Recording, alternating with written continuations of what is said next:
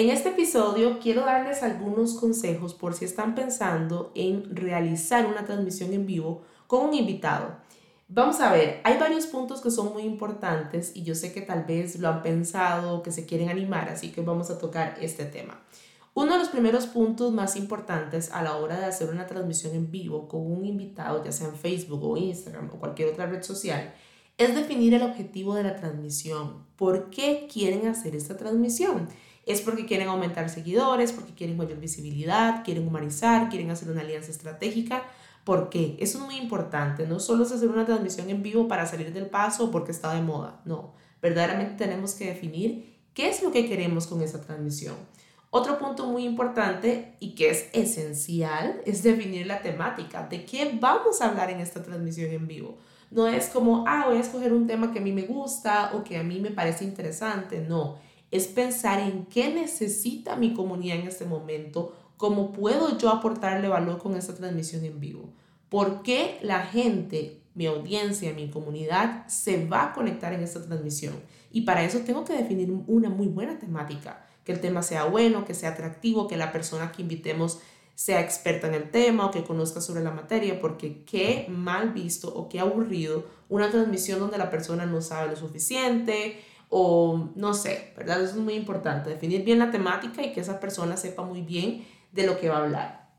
Eso me lleva a ese punto. Definir muy bien quién va a ser el invitado. Tienen que definirlo muy bien, que sea una persona experta en lo que está hablando, que tenga, bueno, que no tenga como miedo a hablar frente a la cámara, que se sienta a gusto con lo que está haciendo. Eso es muy importante definir el quién.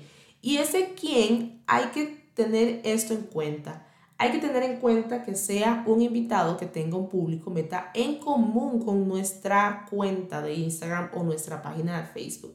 Eso es muy importante. No vamos a traer una persona que va a hablar sobre un tema que tal vez es muy experta porque a mi audiencia no le importa ese tema o que no tenemos un público meta en común. Es muy importante tal vez que no sea una audiencia igual, pero sí que sea una audiencia que tenga interés en esos temas. Y además de que, vamos a ver, si hacemos una transmisión en vivo con una persona, es porque eso también nos va a permitir hacer una alianza estratégica y crecer en, en conjunto, dar visibilidad, aumentar seguidores entre los dos, etc. Entonces, es muy importante que haya un público meta en común o que le interese el tema. Eso es muy importante en una transmisión en vivo y que la persona que va a estar de invitada sepa de lo que está hablando. Eso es esencial. Es importante que cuando ya definimos estos puntos, el objetivo, la temática, quién va a ser el invitado, eh, analizar que el público meta es similar, también hay que hacer una invitación y coordinar. Entonces, cuando ya tengo identificada a esa persona que va a hablar sobre ese tema, que es importante, hacemos la invitación, ya sea escribirle por correo electrónico, su número de teléfono, al inbox de, de Instagram o de Facebook, contactarlo y coordinar la fecha y la hora. Eso es muy importante. Tienen que pensar en horas que sean atractivas en las que su público meta se puede conectar o días en los que son atractivos para que ese público meta se puede conectar. Si mi público meta no está disponible a mediodía, no le voy a hacer una transmisión en vivo a mediodía porque se la va a perder.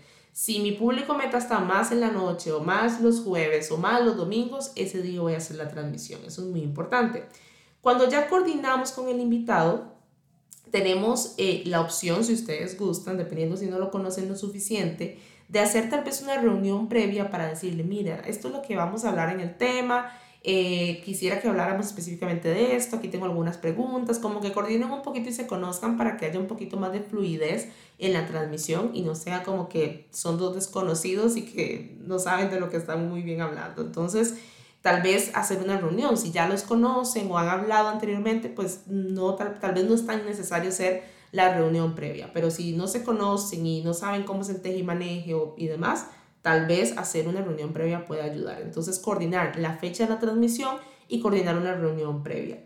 Yo siempre le aconsejo a la gente que para una transmisión en vivo trate de tener por lo menos preparadas entre 5 a 8 preguntas base, por así decirlo.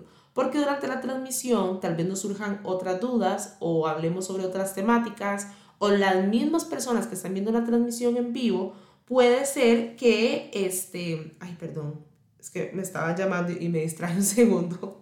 Puede ser que las personas que están dentro de la transmisión en vivo estén con dudas, entonces van a hacer preguntas. Entonces ahí podemos aprovechar. Por eso les digo, tener en base entre 5 a unas 8 preguntas listas para preguntarle al invitado y ya después de eso ustedes dicen, bueno, vamos con lo que va surgiendo en el momento y las preguntas de la gente. Eso es bueno, tener unas 5 o 8 preguntas bases listas. Y también es muy importante eh, anunciar la transmisión en vivo. Entonces, hay personas que les gusta anunciarla por lo menos una semana antes o 15 días antes. A mí en lo personal me parece que es demasiado. A mí me gusta anunciar una transmisión en vivo dos, un día antes, no más de eso, porque así logro que la gente esté recordando o lo, lo tenga más fresco en su memoria que hay una transmisión en vivo. Inclusive cuando lo anuncio en Instagram me gusta hacerlo un día antes porque así puedo activar la cajita de recordatorio para que la gente le llegue la notificación de que en tantas horas o de que ya estamos en una transmisión en vivo. Entonces, eso me gusta, activar la cajita de preguntas. Pero bueno, estos son algunos puntos que pueden tomar en cuenta a la hora de hacer una transmisión en vivo con un invitado o una invitada.